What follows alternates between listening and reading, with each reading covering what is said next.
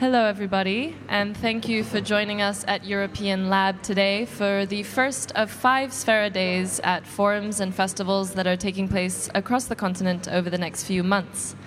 My name is Julie Simond, and I am a part of Sfera, a new media project that brings together 10 independent media across Europe to create social media first content for Gen Z and Y. You can find us on all channels at Sfera Now. Everything happening today at European Lab is also being streamed online at the European Lab website. So do check that out, and we thank everyone who is tuning in from home today. For this panel, I am here with Salim Bakar and Tommaso Salaroli to discuss the role of influencers in waging the battle of European narratives. Our objective today is to dive into the kinds of tools, codes, and platforms that address our continent's young citizens. So, first of all, uh, I will introduce our speakers and ask them a few uh, guiding questions at the beginning. Uh, first of all, Salim, hi, welcome. Bonjour. You are a part of the Views team, which is a French media dedicated to pop culture topics, anything from sneakers to cinema to gaming. You are also a founder of Panorama Marketing Agency, where you build communications for different types of advertisers and institutions. My first question for you, and this might sound like a very basic question, but what exactly are influencers as we understand them today, and what is their role in communications and our economy today? Oh, déjà, bonjour. bonjour. bonjour. Well, good afternoon, everyone. Merci pour, euh, pour l'invitation. And thanks for having me today. Well, influencers today euh, are uh, broadcasting channels for brands, euh, for institutions. Des, des, des canaux de diffusion. They're broadcasting channels that will be used to spread messages created by brands, by agencies like mine, or by institutions.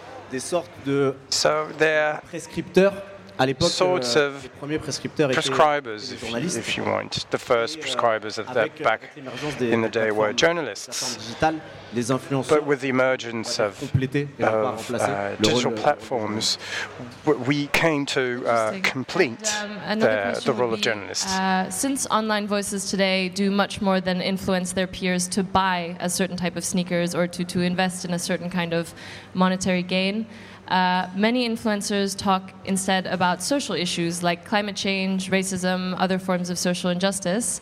How has the landscape of influence by young people changed over the years, especially with uh, social media, of course?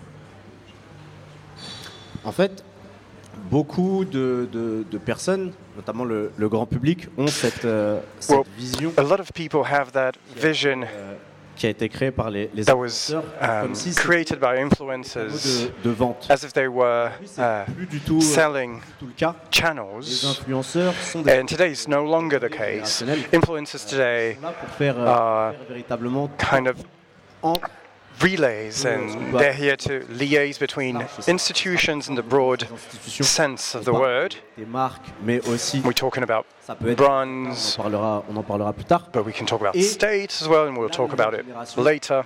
Les cibles qu'aujourd'hui And the other targets toutes ces institutions veulent toucher. that these institutions want ce rôle de to focus on. So um, these influences are um, le public. the people who liaise between these two uh, categories of au society. groupe des influenceurs So influencers de population. can uh, be used for any kind of spécialisé po- sur of um, communities or populations. So we focus on uh, on the news culture.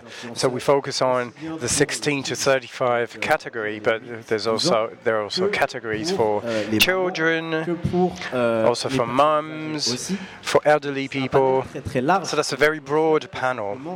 And influencers are just here to liaise there. Uh, you know, the vessel uh, for you say the message. Uh, these influencers, independently of the age group that they target, are they all present on social media, or is it mainly for Generation Z that they're on social media and most active? Il y a justement. C'est une très bonne question. Well, that's a very good question. Et euh, il y a ce, ce, ce, ce trio. Well, I think there's this ce qu'on essaye d'expliquer. triangle, and that's what we, that's what we try to explain to our um, customers and partners. Is that any kind of influence strategy must be thought over J'ai un message. as a um, triangular. Um, strategy. So we choose the target through a digital platform that will be the best one for that specific target. And I'm picking this very concrete example. Today, Facebook is no longer used by 15. uh, the generation of people aged between 15 to 20, and they say that it's uh, um, a platform that's used by elderly uh, people. Today, they're going to use TikTok or Snapchat, and naturally, if you want to target the, this category, the, the, the Z generation, will need to sur ces réseaux-là. find the right influencers that are present on this um, social network. So that, that's a triangular uh, relationship. So the influencers, the platform, and the target. for those uh, very interesting answers. Now I'm going to take over with our second speaker, Tommaso Salaroli. So, Tommaso, you're the founder of Scomodo, uh, an Italian newsroom that focuses on youth, and not just one that focuses on the news, but could actually plug itself into reality and become a cultural movement. You also aim to demonstrate that change is not only necessary, but definitely possible. My first question to you would be to tell us a little bit about Scomodo and why you specifically chose to target young people and what gave you the drive to do this.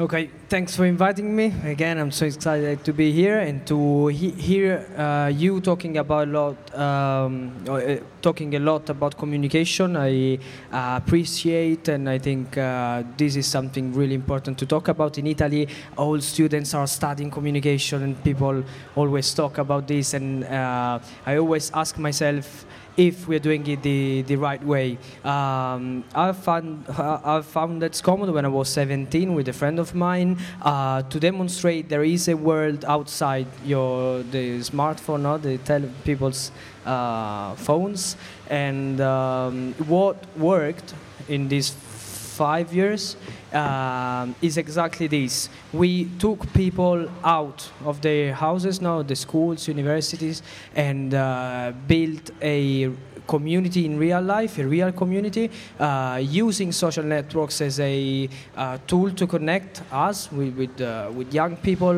uh, and to pro- and to promote events and initi- initiatives. Um, and basically, this is what what helped us uh, get bigger and bigger. Uh, community uh, today it counts uh, around 1,000 people in- in Rome, Milan, Turin, and Naples, and it's getting bigger, bigger month by month. Uh, and this is all thanks to a uh, successful usage of, of social networks um, in, in order to do conversions, no? like when you sell something through influencers. Uh, but our conversion is taking people outside and do things together. So this is uh, diciamo, wh- wh- what Scomodo is about, and this is a uh, big community that, that builds real things in real life. Uh, and, and we are here, I'm here talking to you thanks to uh, social networks as well.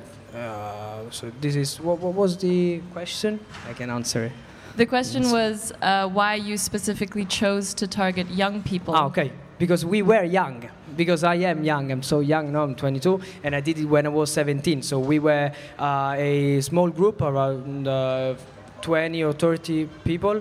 Uh, medium age was was 18, 19, um, and we needed. We, we we felt the lack of a space for young people in Roma at the time uh, to express ourselves and, um, as I was saying before, uh, to connect each other, no, and, and be together and, and build things together. So this is why we we we choose that target. And based off of what you've just explained now, this idea that you want to meet people online, connect with your audience online, but then take them offline, just if you could give us an idea of how the pandemic has affected your work now that it's become more difficult to meet people online. Did you have to maybe, uh, offline, sorry, did you have to maybe switch to more online communications to reach your target audience? It obvi- obviously changed everything, uh, but uh, the coronavirus happened in a perfect time for us because this is when uh, this happened when we were launching the, the project in three new cities, no, Milan, Turin, and Naples, and we had to launch uh, half March. That is exactly when the pandemic closed everything uh, in Italy. So um, this helped because uh, we transferred all the communications online uh, between people in the same city as well. So the distance um, got no, there were there were the same distance between me and another guy in Rome and me and a guy in Milan, and this helped uh, building a community of, of people all around Italy, but feeling like the same distance one from the other. Uh, so when it uh, finished, it didn't finish; it just uh, slowed down. No, it's finishing. We we hope, um, and we got together all together. We we met in Rome a few months ago. Uh, 450 people in Rome, a big crowd. People were, were knowing each other like if they uh, have been uh, not together for a whole year because meeting online, um, as I was saying, no, cancel the, the distances. I see. And uh, a final introductory question for you, Tommaso, is that I, I watched your TED talk that you gave in Milano, where you speak about being dreamers. And is this a quality that you think is specific to our younger generations today? Uh, this is finally something we do need.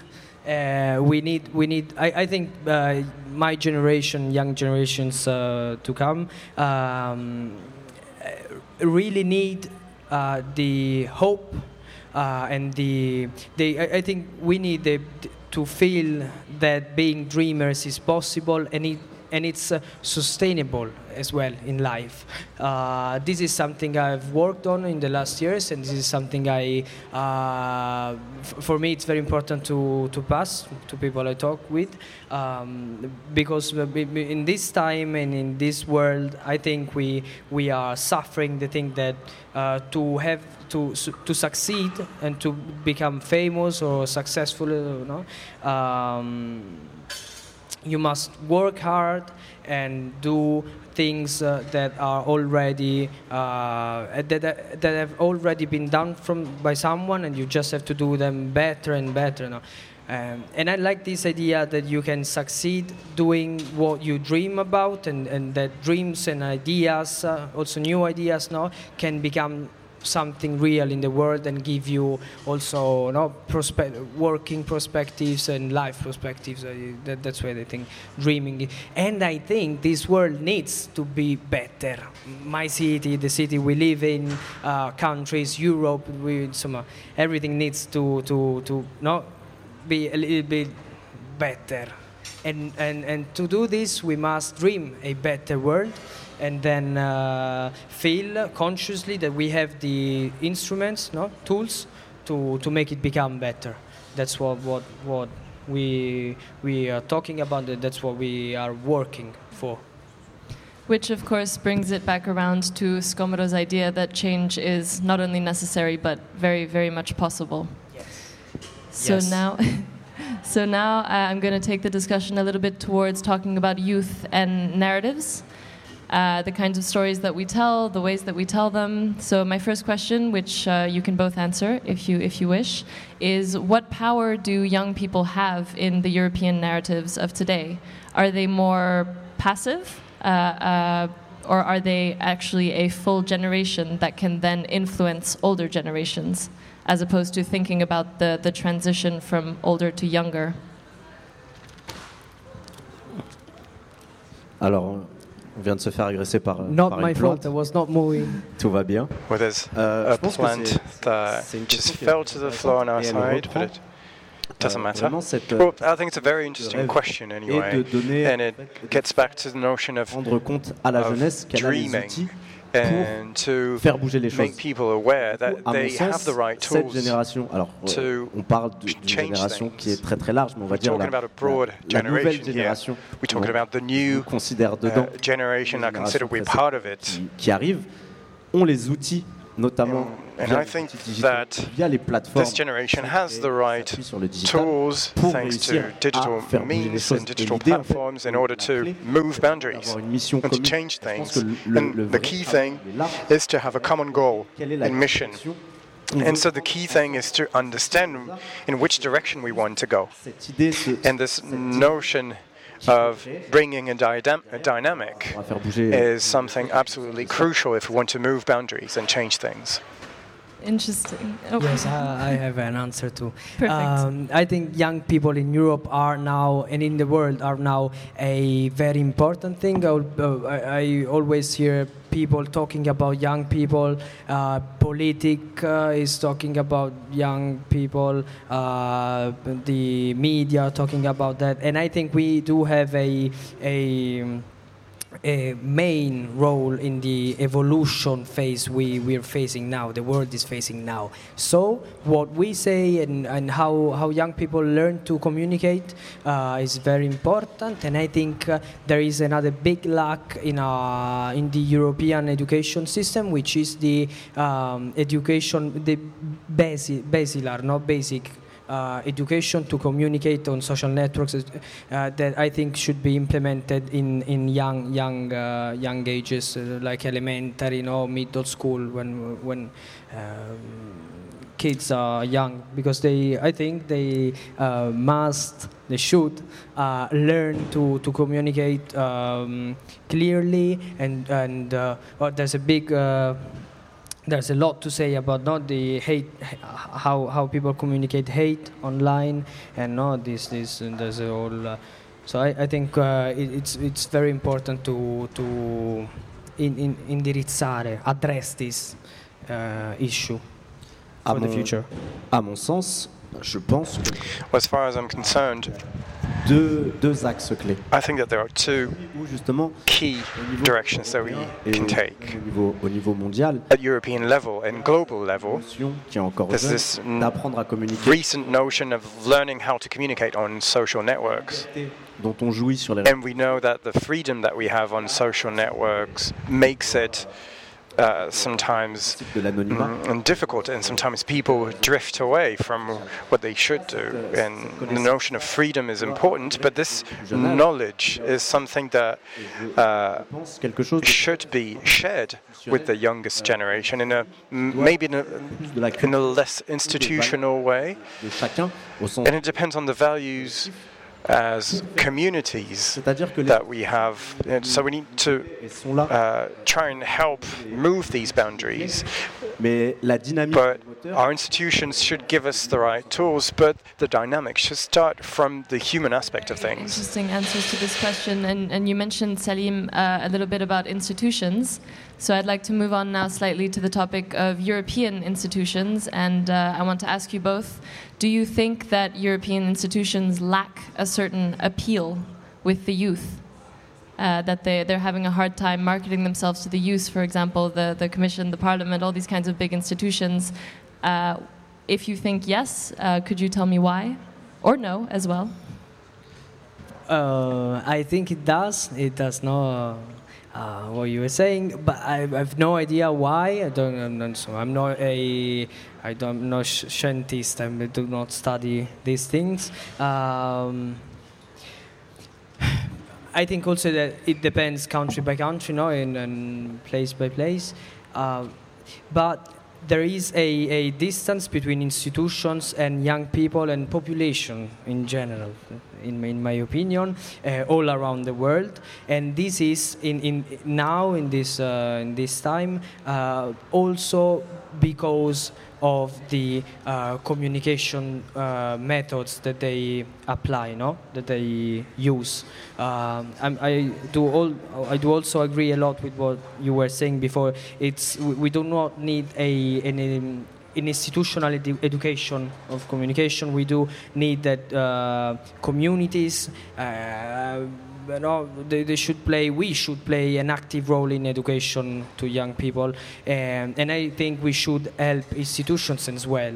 Uh, half of the money I use to to finance the, my project, uh, an independent project. We do all the things we want. We do lots of illegal stuff, no, uh, but they come from institutions that pay us to uh, teach them how to communicate we, we do create video assets and, and uh, content and and strategies for institutions. And I uh, haven't done university, I haven't studied anything, uh, but they ask me, no, how? And, and they ask me to do it f- for them.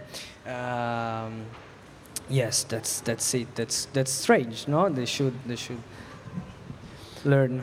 Je pense que pour revenir à, à ce manque de, de, d'attrait slash d'intérêt envers I think that this lack of um, attractivity and attractiveness to, sociologue ni scientifique. and I'm not a social scientist or l'identité en fait. or a scientist. I think that it all it all comes back to identity and the compte tenu du fait que um, the issue that we have is, is the identity, uh, the European identity, and there are several identities inside Europe. And of course, mais je pense que c'est une problématique qui est propre à, à tout le new monde. generations, and I think this is a global européen. issue. How can we feel European, par quel biais en fait and by which means can we uh, broadcast or promote this uh, identity? And the key is obviously here. because the European narratives around um, European topics is something that's very specific to uh, a country, and that's what makes it sometimes difficult. And there are things that are missing in terms of landmarks for the youth. Sur ok et si on fait un And if we just base ourselves on, allez on va dire or if there were to be a study for the 16 to 25, the categories of age between 16 and, and 25, they're probably going to tell us about the euro, you know, the currency and Erasmus, of course. fait euh, il y a quand même un peu plus et il y a But I think there's a little bit more to it. There's a cultural, diff, uh, cu- cultural, cultural aspect that we should work on. Absolutely, and that's a very interesting point. Um, to go back a little bit to the institutions, uh, I was wondering if you could give me your opinions on since we can basically agree that many institutions are struggling to get their message across to younger generations. Do you think that the answer could be to partner with influencers, the kind of people that Generation Z is already listening to? alors oui oui euh, et on a on a on a beaucoup de, de- de- Well, yes. Uh, d'exemples assez and we have quite a few concrete examples. In fact, there are two that come to mind. Uh, first of all, Euh, le premier, c'est euh, les produits laitiers. Alors, I'd say look at dairy products. Uh, okay, that may surprise you, but so milk products, dairy products, ont mis en place une stratégie d'influence they have a strategy for influence that's uh, very interesting on the conceptual side because they started working with pour YouTubers créer des concepts to create a very specific communication. pour l'Europe, à mon sens. And I think that's a, an interesting idea for Europe. But these influencers aren't there to sell cheese or milk. It's uh, the dairy uh, producers and boards uh, who want to work with influencers to work on their image, in fact. And so that's the key. sur son axe uniquement commercial. If uh, you're only going at your communication uh, via trying to sell something, trying to and trying to sell Europe may not work that way either in the same way. And the European Commission, in fact, had invited uh, a panel of influencers to try to uh, sell Europe. Well, and the results, frankly, weren't up to expectations because Europe isn't a product. It's a culture, it's something that you live every day. And so I think that's an important distinction to keep in mind. Uh, so partnering with influencers is interesting, but at the same time, and we talked about this earlier, but what's the message, in fact? Uh, so before you partner with influencers, you really have to think hard about what is the message you're trying to get across. Yes, I do agree a lot about this. Um, that Europe is not a product, no? You said something like yes. So translation is great. That's fichissimo. I like. Uh, I'm, I'm, gonna say something uh, freak. Si dice freak, freak. Um, I think that in, in the up, when there is a big absence of uh, communication uh, strategy and uh, when institutions are not able to do this in a successful way, there is a lack of democracy as well. And, and I think this is something that in Europe is happening a lot all around uh, because if people don't understand what is happening because no one is communicating this the, the right way, uh, people uh, can't even participate in the right way, and this is something that will affect always more and more young young young people in in, in countries. Uh, so in Italy, during the the pandemic situation, uh, some influencers uh, spread no some some messages no like to wear masks and these things, and uh, these didn't work the, uh, as good as they expected. Uh, because, again, like uh, he was saying for Europe, um, we need to send some cultural messages that are not product message. No, you, you, can, uh, it, you can't uh, use the same strategy. And uh, that's why we need to invent new strategies. And I think we should force states and countries to, to open ministry uh, mi ministry no, of communication in each country, and they must.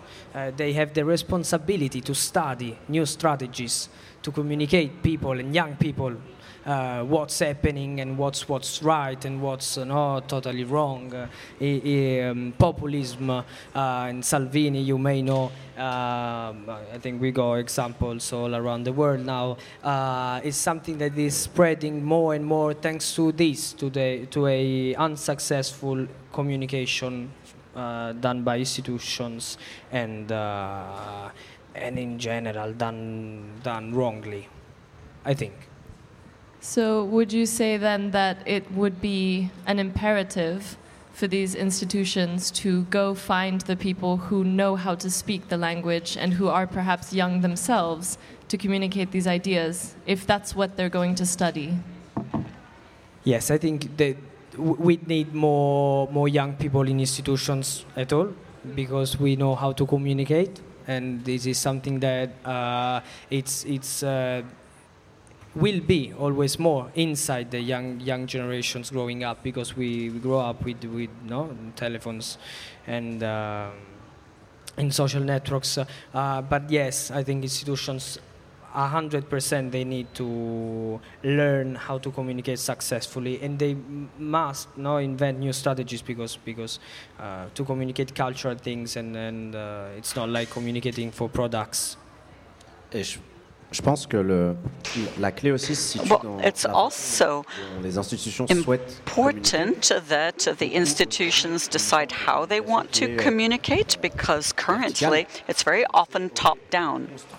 Okay, oh, we build this, we're constructing this, and here it is, and then you hand it down. But in fact, it needs to be more horizontal or even circular in uh, the type of communication to include. Uh, people who uh, are from the younger generation, who represent the, the younger generation, and who uh, fully understand the codes, uh, because that's the problem. There's this gap between the type of communication coming from the institutions and uh, the uh, channels that young people are tuned into and their modes of communication. And so, you know, for example, in France, so the Ministry of the Army uh, was trying to uh, encourage people to enlist, and in fact, they, they did, uh, uh you know, an interesting job, but not fully. Uh, euh, and our President euh, Macron, in fact, uh, tried to lead a campaign with some YouTubers, but again, the whole whole construction of the image and the way it was organized and scaled uh, was interesting. And it's true that influence is a political challenge, uh, but the mechanics of it were not well designed. It's like, okay, you come in, I represent the state, I represent this ministry, I'm going to work with this influencer to get across my message. In fact, well, that's a retrograde approach, and it makes us think of the television in the 1990s. Uh, it's uh, it's just using perhaps a new channel, but to get across an old message, uh, whereas the message needs to be co-constructed with the influencers. That's the problem, as I see it. I'll add something about the mechanism uh, you were talking about, because uh, we said two times or three times uh, that Europe uh, is not a product to sell, no? so communication must be inverted. And what we do with Scomodo and the project I coordinate is exactly this. Uh, I mean, it, it's useful for this because we do promote participation and activation of young people.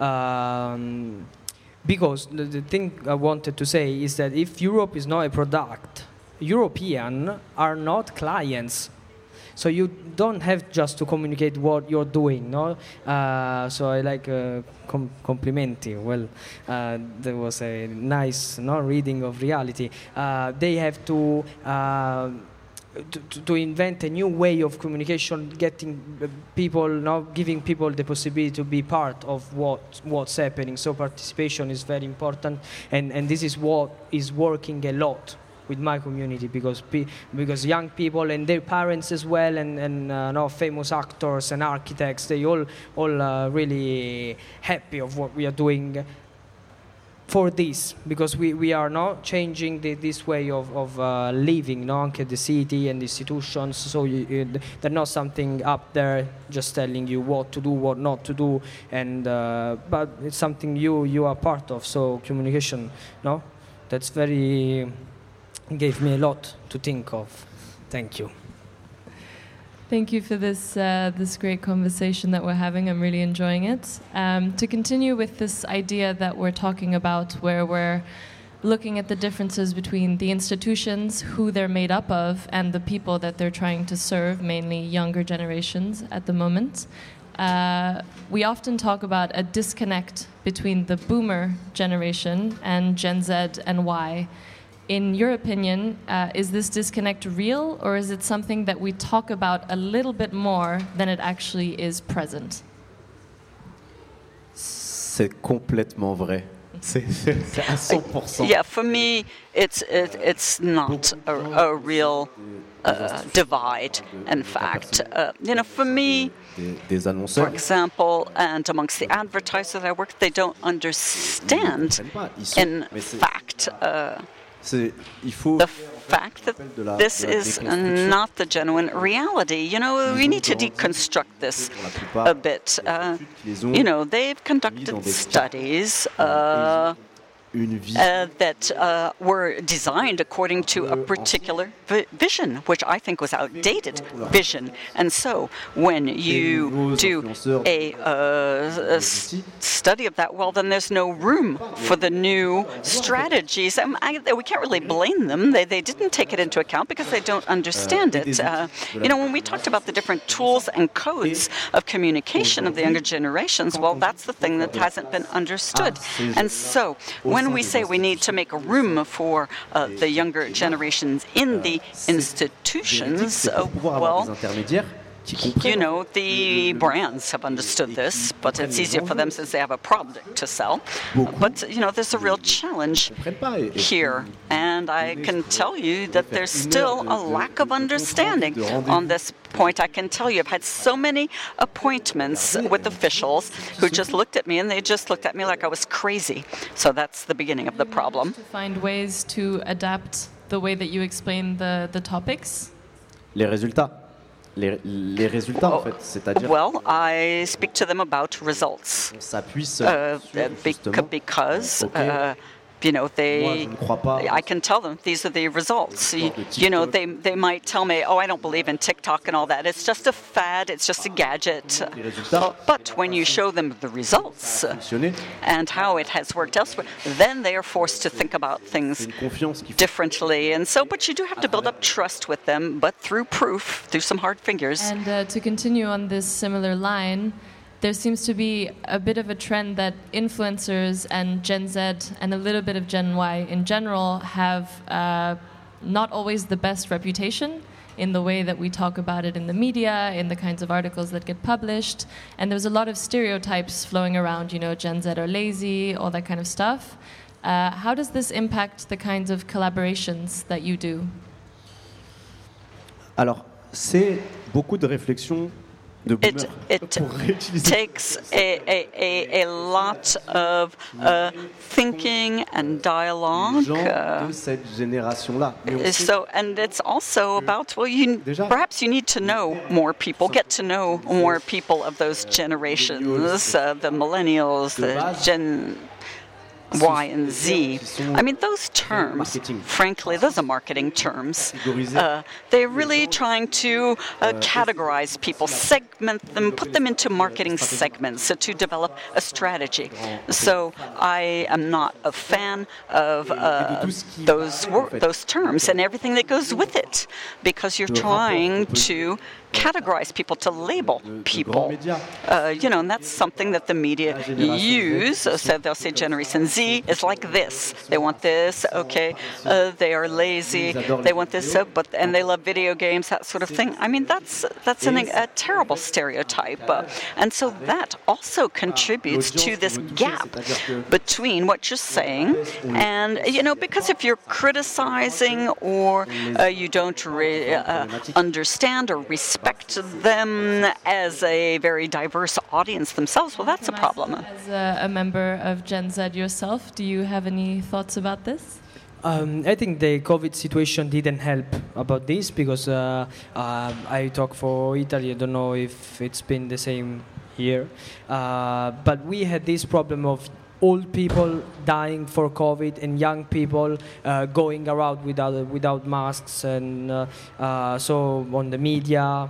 And for adults, uh, the youngsters was were, were creating a big problem, not to the society, because COVID was not stopping due to the uh, bad uh, no, habits of, of young people doing r- illegal raves, no, while the COVID was spreading around.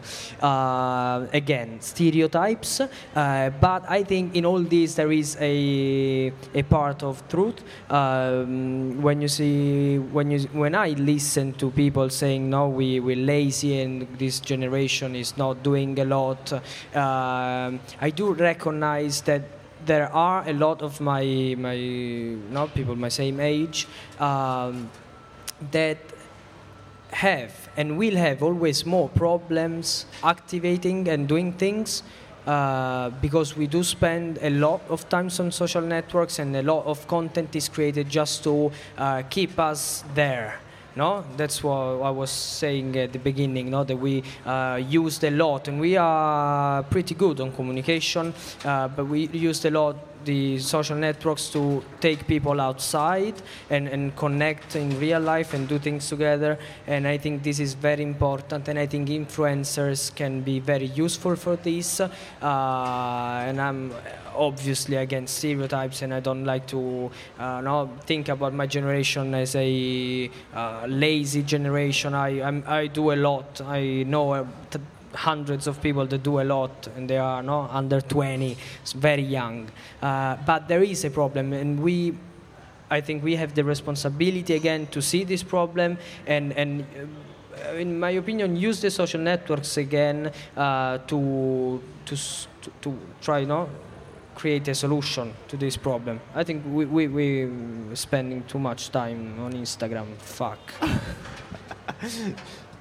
Je pense que le, dans, dans cette idée de- des, des modèles, Well, des- well, when we're talking about models, if we're looking for role models, yeah, we need to look at all those young people do things. I mean, in, uh, influencers are a very good example. In fact, uh, many think that influencers are just uh, people who are communicating uh, advertisements for products on the social media. But in fact, that's not it. In fact, most influencers, okay, okay, some have built up quite a community, but most influencers, be it uh, small or large circles, in fact, they have managed to build up a community because they have done things, in fact. They have maybe created brands themselves, or they are sharing with others their passion for certain things. So I think that's proof that people in that generation are active, are doing things. Uh, so in fact, uh, influencers can be a, a good model because they do embody an active population, uh, and they are successful at it. And it's about sharing. It's all about sharing their passions, sharing their uh, ideas and activities, uh, and uh, really gathering a community around them. I do have a question for Salim. Um, I, I do agree with all this. Uh, I think the influencers are now the new entrepreneur. Uh, if you had known in Italy, this Silvio Berlusconi was this big entrepreneur, the the, the Chevalier. It was no, uh, fuck a disaster, big disaster. We we still paying. Uh, now uh, th- these big entrepreneur like examples for young people uh, are the influencers. So so it's good. No, they they're successful. I am afraid about something. Um, if we all have Instagram, no? I think uh, no, everyone everyone does. Uh, but there are some people that are so famous that let make us feel very small. Uh, so I'm, I'm, thinking about TikTok or Instagram Reels, no, where uh, there are some uh, pretty girls, also very young, 17, 16, uh, dancing and, and be, get, becoming very famous in, in short time, very fast. Uh, maybe not knowing that that good why they're doing it. No, it's not like a. I mean, I, have I've built something in years, working a lot, working at night. They they're doing another process, um, and and I after think to the to another girl that is maybe the same age, but in a smaller city, where not knowing uh, that much, that many people, and uh, I think this is this is that's what I'm afraid of. I, I think we'll, we'll get through this. Uh, I mean, I'm very positive. But this is creating a big gap, no, uh, of, of perception of how, how, how famous or how appreciated you can be uh, or become.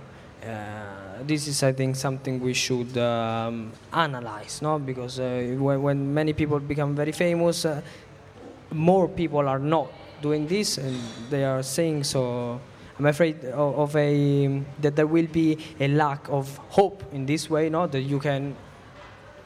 C'est c'est véridique à 100%. Euh, I think this is, mais c'est you're totally right, and ne doit pas, à mon sens, euh, être euh, dupliqué I think that this is something that should not be uh, repeated only on social networks.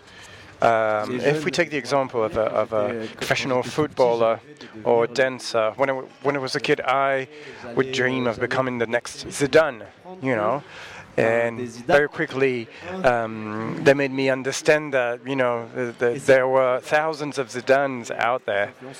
So it's the same thing with influencers. You know, I'm, to- I'm taking this example of, of, Zidane because you know it speaks to everyone, and he inspired me and he made me want to play football. So influencers have this role of inspiring people they ah, will make people feel like discovering something and dis discovering fashion, art, and, and just give it a go. And as you're saying, Tommaso, uh, we also have this responsibility of making them um, understand that the, the fact that we have, you know, a, a lot of followers on social networks is not a goal as such. The important thing is to do what we want to do and to share it. I think this is key. Um, so we've been talking a lot about Gen Z, so an entire generation, countless and countless numbers of people. But we've also been talking about influencers, which are individuals. I mean, sometimes there are pairs of influencers, couple influencers, but primarily it's one person. So from a, a user's point of view, we tend to put high values on their authenticity. We want them to be authentic. We want to know everything about them. We want to be in their lives. And we especially want people and things to be real. We, we, we're over the photoshopped version of reality. We want to, to see something real. How can this authenticity survive, uh, for example, if an influencer collaborates with an established organization? How, do we, how can you mediate that in your, in your job, Salim? À mon sens, c'est justement le, Well, l'accord et le côté très parallèle du fameux message dont on the, parle. that's you know the, the fact of using the messages that we are talking about.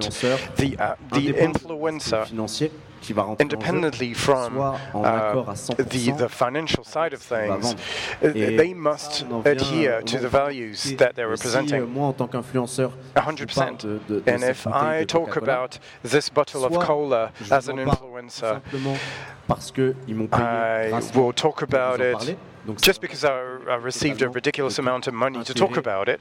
Euh, autre que celui financier. And Et so ça se there's fait- no ça se fait other toujours, on va pas, uh, on va pas le mentir interest than the là-dessus. On a financial d'ailleurs vu interest, énormément or it's de because I believe in it. influenceurs qui, euh, And we've partaient seen au- a lot of à Dubaï, influencers euh, who dans- would sur les- leave les récents- les to récentes années, um, euh, et qui étaient Dubai.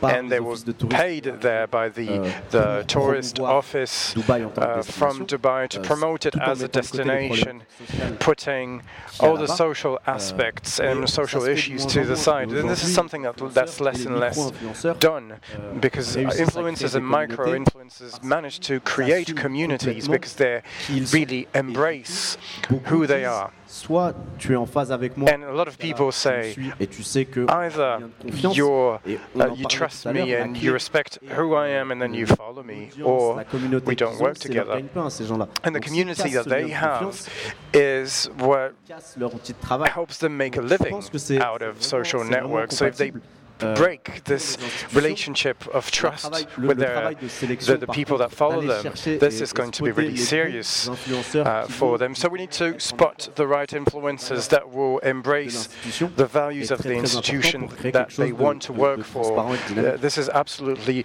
And I uh, would crucial. like to turn over this uh, discussion to Tommaso with uh, Scomodo. You've made it very clear that your relationship to your audience is one that is very real. You try to make things happen in person. How do you keep this bond of trust strong with your audience, especially with your relationship to your funders and to social media? I think this is a key point because people uh, 100% trust more a person than a brand.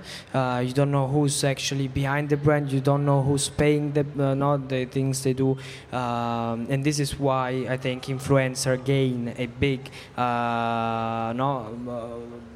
Accountability. No, I don't know if they, it's the right word, uh, and they suc succeed in creating big communities because people it's easier it's way easier to trust a person than a, a brand or an organization what we've done is creating an organization uh, done by single persons not the person no the cre- people um, so that uh, the network has been um, uh, became possible thanks to all the personal connections we had.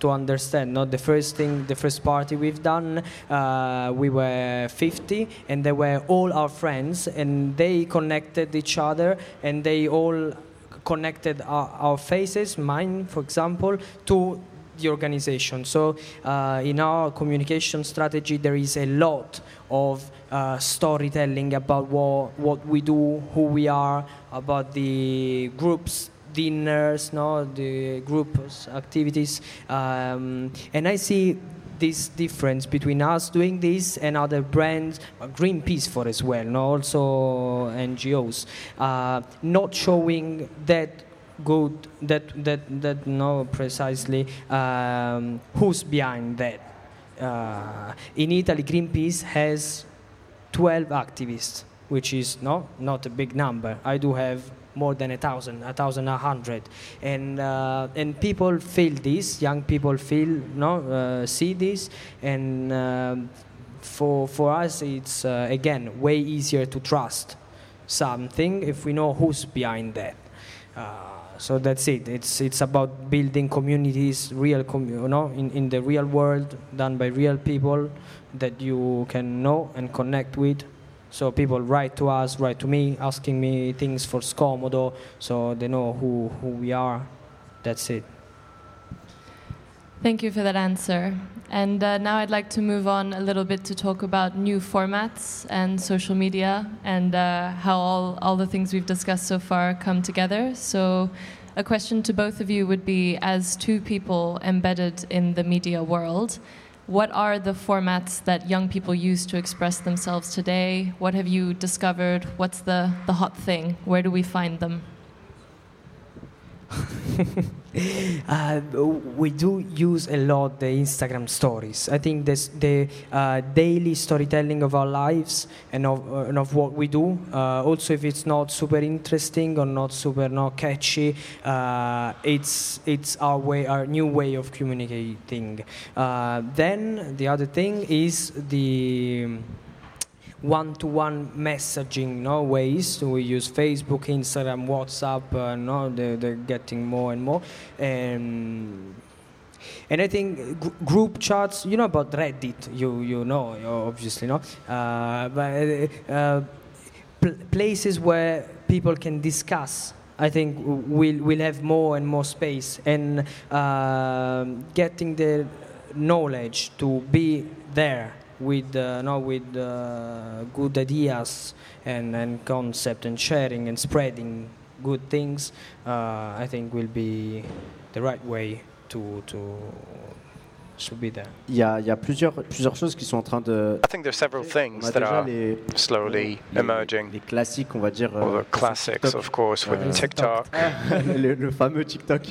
Euh, the famous TikTok, of course. Qui, par son algorithme, fait que And thanks to its dessus parce que si je algorithm, everyone's on it because if I TikTok de moi en train post something renverser cette bouteille de coca, of me, and, you know, 300 spilling the, the, the bottle to the floor, you know, that, that Euh, will c'est un enjeu. uh, bring me 300,000 euh, views, for instance. So the algorithm pushes the video uh, a lot, so it's a real uh, challenge for institutions. On est en train de s'apercevoir qu'on uh, retourne un peu à concerning in l'époque. du Reddit, uh, Euh, de- well, donc c'est- we c'est- are c'est un peu- seeing that we're c'est un peu getting back vieux, to mais, euh, the on revient fora, à, à cette the époque-là où forums ben, um, on est vraiment dans, dans l'échange et that dans we had back l'interaction. in the day, Donc il y a where Reddit, we can mais il y a aussi interact de plus en with plus people des with choses Reddit. autour de l'audio. and also Euh, on a eu with l'émergence de things that Clubhouse, revolve around qui était une plateforme audio, dédiée justement uh, à des content sortes with de Clubhouse, mini-conférences où with many gens pouvaient échanger conferences à l'oral uniquement. where people could Euh, exchange only by Twitter speaking and, and, and, all une, of that. And, it was a bit of an elite platform, but euh, Twitter en fait, developed something called Spaces, where we can only chat tous nos followers. with all of our je pense que followers. le- la clé dans l'émergence de, de cette And the key thing in the emergence of these formats euh, is the fact that we can euh, really share liées par une thé- thématique. directly on a specific topic with people. And if we get back to uh, influencers, it could be that the, uh, the example of, of an influencer on Twitter creating a, a spaces room échanger sa communauté. in order to share and in order for his or her community to share uh, knowledge on it. And by opening this platform, people would, would be able to un, un relais, discuss, il devient en quelque and influencers would not even become a facilitator. They would become a tool for people to talk about something that, that they love. These continuously emerging new forms of media. We have spaces, you know. I still remember the days of MySpace, uh, the good old days, as it were. How uh, how much of a challenge does that represent, both in your field of marketing and in your field of more kind of newsroom uh, style uh, output? Uh, what kind of a challenge is that to constantly stay on top of the new hot thing where people are flocking? I, I think uh, my my challenge is different by his because I only have to be connected to my community and I have just to tell them what's happening and where we we have to meet or or where's the new magazine available. No, you know I do it on paper, so it's like I don't need to share a lot of information on internet. So um, I think we, we're we're evolving with the community. Know, we're the community uh, itself. So if we when we all started using Instagram, we opened the Instagram page of Scomodo, and this will happen uh, with the time if I uh, succeed in uh, keeping a young management of my project, so we can be always connected to the target. For Salim, I think it's different because. Uh, oui, c'est différent parce que Je pense déjà que le, le prochain gros enjeu yes, you're right, it's different. Uh, c'est celui de because the main objective, the main goal for us is to, to stay authentic. And we were talking about it earlier. We need to stay authentic and to be as transparent as possible, so so that um, there are not hidden operations around influences. And so this notion of of sticking to the values of what you want to do and to the values of the community that you stand for, and and on the other side, the fact of always being or staying connected. So the main goal for institutions is to always stay connected with. Uh, the youth. And, you know, our, our interns, for instance, uh, are aged between 14 or 16 that will make us feel like we're boomers. And at the same time, they will help us uh, stay connected and not to rely on, on our uh, knowledge and to keep questioning ourselves and improving. Back to TikTok. Uh, in terms of institutions having to get with the times, as it were. Should uh, other organizations and institutions then flock to TikTok to try and reach the youth, or do you think that will always be something that makes people cringe? You know, watching a 55 year old in a suit try to do a teenage girl's TikTok dance, or can that work? Alors, je pense que TikTok est, est, est un enjeu comme l'a été. Euh, I think that TikTok uh, is uh, something critical and really important, just like Twitch was two years ago. Juste que justement, quand on parlait de messages. But I do hope that, especially when we were talking about messages and try to take ownership of the codes, I think we'll avoid people in their suits and tie dancing on TikTok. I think there are other ways of, of conveying a message, and I think that the, the, the key to getting a message across is to uh, trust uh, the people that are already on these social networks. There are TikToks only with, with fast cams, and the person only gives a speech on a specific topic, and that's it. And I think that's the kind of format that we should use for institutions instead of, you know, dancing around in weird games. Otherwise, this this is going to be an embarrassment. I like uh, th this topic because I do like a lot the creative part of communication and i uh, remember about a politician that bought uh, ad advertising spaces on pornhub once and this was crazy uh, and um, and I think the, the same agility uh, we must keep no? if we want to communicate successfully uh, also on TikTok and on the all all the social networks uh, to come uh, Great. No.